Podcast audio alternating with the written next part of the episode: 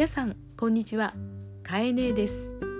かえねえの仕事と恋愛の法則2020始まりました。ちょうど時計は6月15日の、えー、12時を回ったところで収録をしています。もうびっくりの6月中旬ですよね。3月4月5月とほぼ3ヶ月はもうこもってるような状態でしたのでえ気づくと梅雨そしてすぐに夏もうあっという間に秋冬となりそうな気配ですよね。え東京は梅雨ですのでえ昨日も今日も雨です。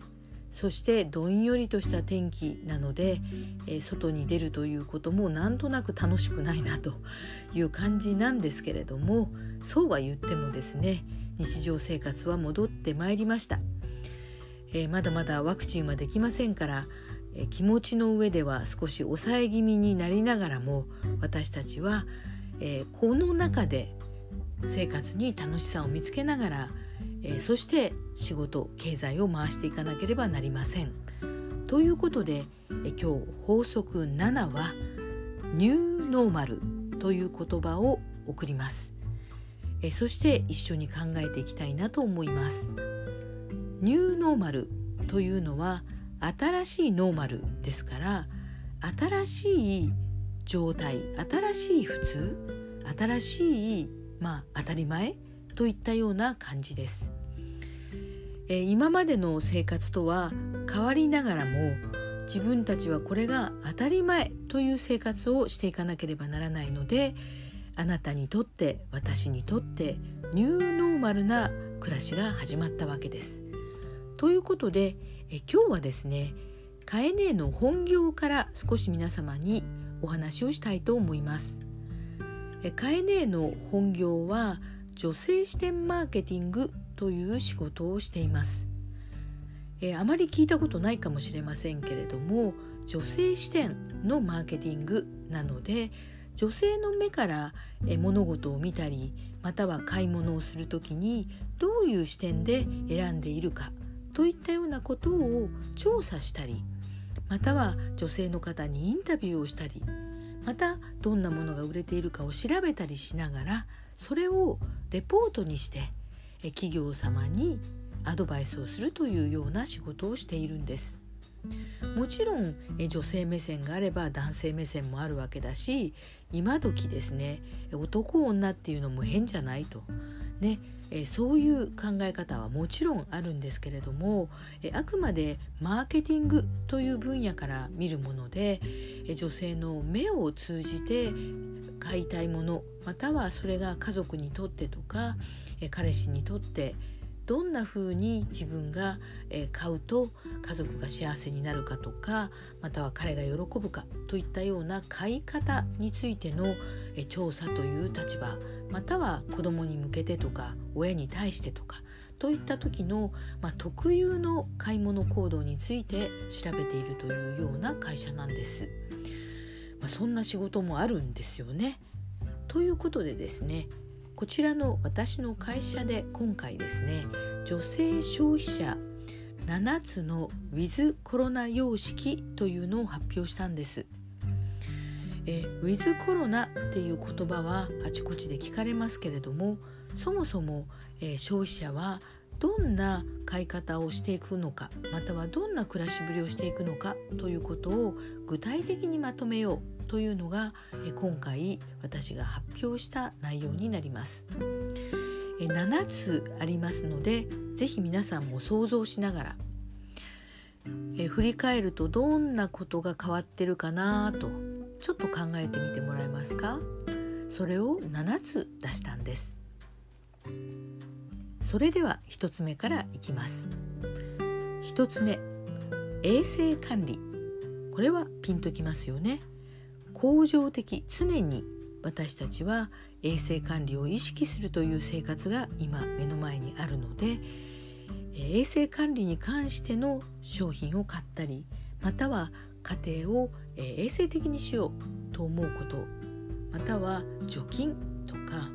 ね。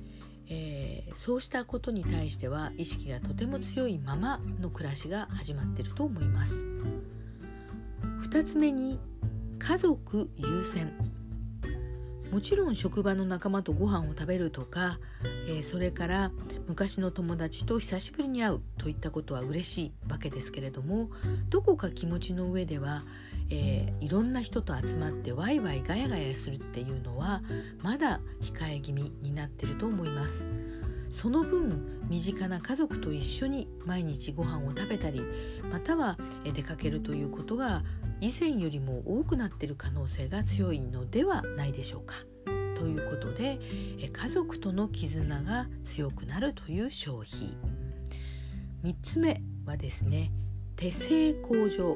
手製というのは手で物を作るという意味で手作り消費というものです、えー、この自粛期間中に料理を作るようになったとかお菓子を作ることが楽しかったとかあと手芸を始めたとかこういうデジタル社会だからこそ塗り絵を楽しんだといった人は多いのではないでしょうか。こうした手作り消費ということはこれから特になんかストレスがたまると、えー、自分で手を動かして夢中になることで、えー、心が癒されるといった意味でもこれからも続くのではないかと思われます。4つ目内需活性内需活性というのは内側の活性化これは国内においての買い物をするだろう。または国内を応援するだろうということが強くなる。まあこれは海外になかなか行けないまたは行き来に対して少しセーブするという気持ちが強くなります。その分ですね国内でのご商売が止まってしまった経済が止まっているというところも増えていたのでできるだけ身近な場所で買い物をしようとか身近な場所で遊ぼうという気持ちが強くなるでしょうという、えー、国内消費です。えー、5つ目が接続連携接続連携というのはいつもオンラインを、えー、いじっているまたはオンライン上にいることも同時に行っているということです。まあ今もね私はこうやって収録をしていてまた皆さんはそれを聞いてくれているわけですからえ耳で聞きながら何かをしていたり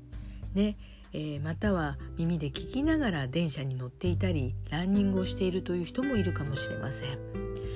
えー、一層私たちはですねオンラインを、え、常時しながら買い物を調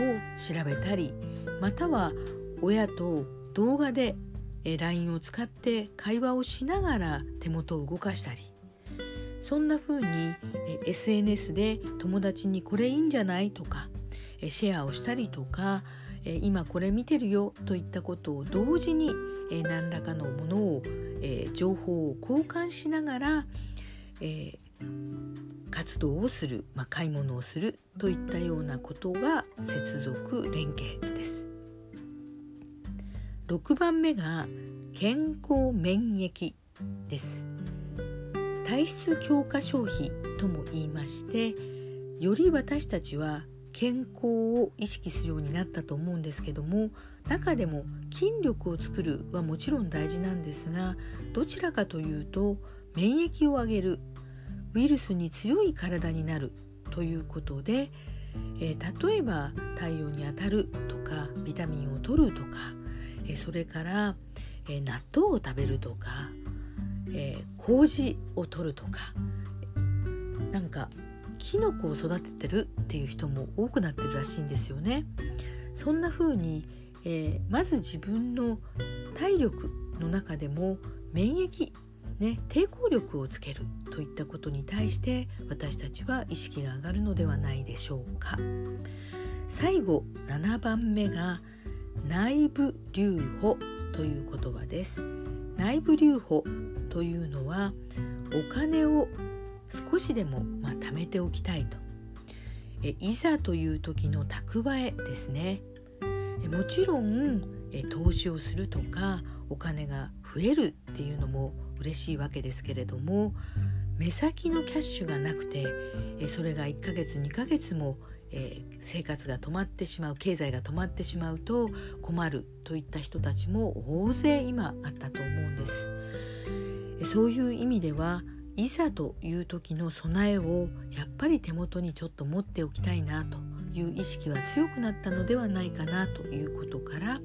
え内部留保という言葉を挙げました。え今日は法則7ですのでえちょうど7つのウィズコロナ様式ね77でちょっとめでたい感じもしますしラッキーセブンですから、え、お話をした7つのニューノーマルな暮らしをあなたの中に取り入れて新しい自分新しい楽しみ方を見つけてください。法則7ニューノーマル。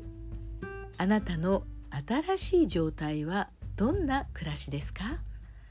できることから踏み出して楽しもう。今日も聞いてくれてありがとう。あなたはすごい。あなたは素晴らしい。それでは